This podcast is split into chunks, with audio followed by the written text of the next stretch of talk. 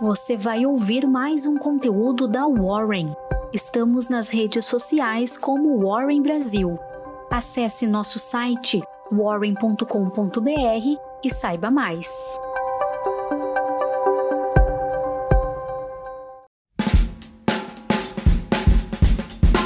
Olá, bom dia. Começando agora a nossa primeira Warren Call de maio.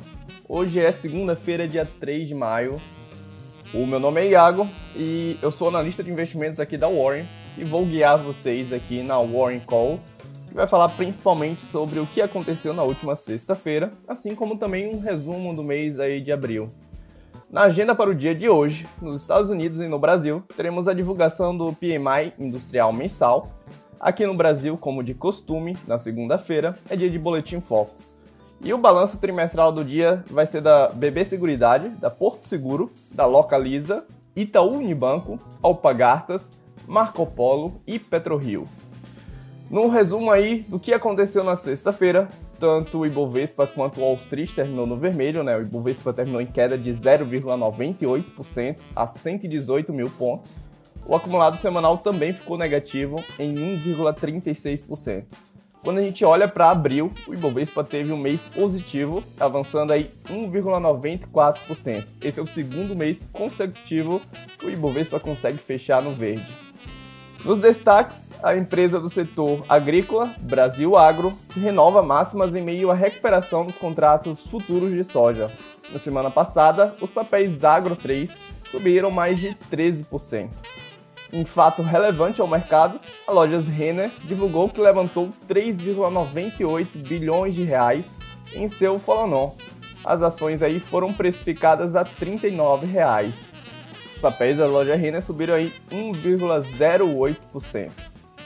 A companhia Ering anunciou que pagará 16,6 milhões de reais em dividendos complementares em 26 de maio, o equivalente aí a 10 centavos por ação. Ering caiu 1,87% depois de subir a semana inteira, né? Principalmente lá na segunda-feira. Arezo também anunciou o pagamento de proventos aí correspondentes a 2 centavos por ação ordinária.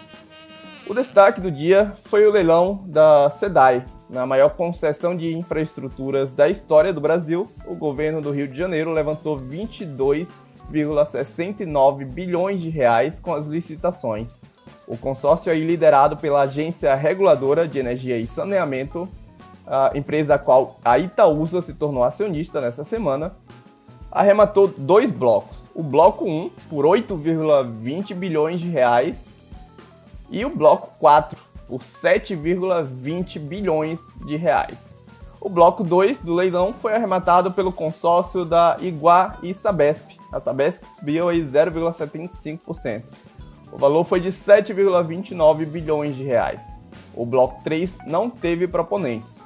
A Equatorial, que subia durante parte do dia, em meio à especulação de que a empresa arremataria um dos blocos, reverteu o movimento e encerrou o dia aí em queda de 3,09%.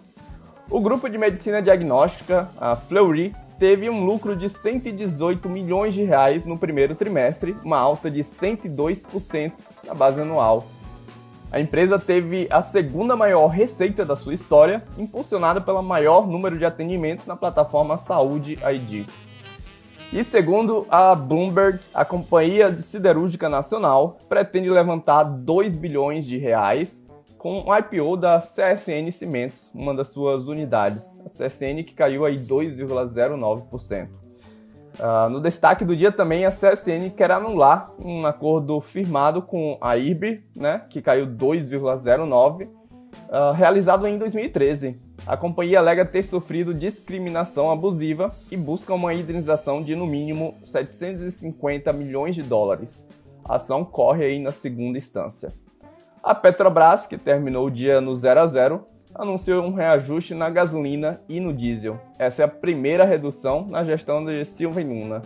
A Associação Brasileira dos Importadores de Combustíveis afirmou que o preço da gasolina segue defasado, mas que o diesel alcançou a paridade internacional. O BNDES anunciou um acordo com o governo do Paraná para vender 50% das ações da Copel em uma operação de follow-on. Dessa forma, a instituição conseguiria levantar cerca de 2 bilhões de reais no mercado e conseguiria realizar o desinvestimento na companhia de energia elétrica. E por último, mas não menos importante, a Companhia de Transmissão de Energia Elétrica Paulista divulgou seus números para o primeiro trimestre de 2021. A companhia registrou aí um lucro líquido de 584,5 milhões de reais no primeiro trimestre, um aumento de 12% na base anual. As maiores altas e baixas da semana, a gente vê a Ering dominando aí com um avanço de 21,36%, a BTG Pactual, BPAC, subindo 8,18% e a CVC, que subiu 8,07%. Nas três maiores quedas, a gente vê os frigoríficos aí realizando lucros. A BRF caindo 12,35%, a JBS que caiu 11,08% e a BIF, que é a Minerva, caindo 10,04%. Voando agora rápido lá para Wall Street, os principais índices caíram na sexta-feira, com os investidores realizando lucros em meio a uma semana aí de enxurrada de resultados corporativos.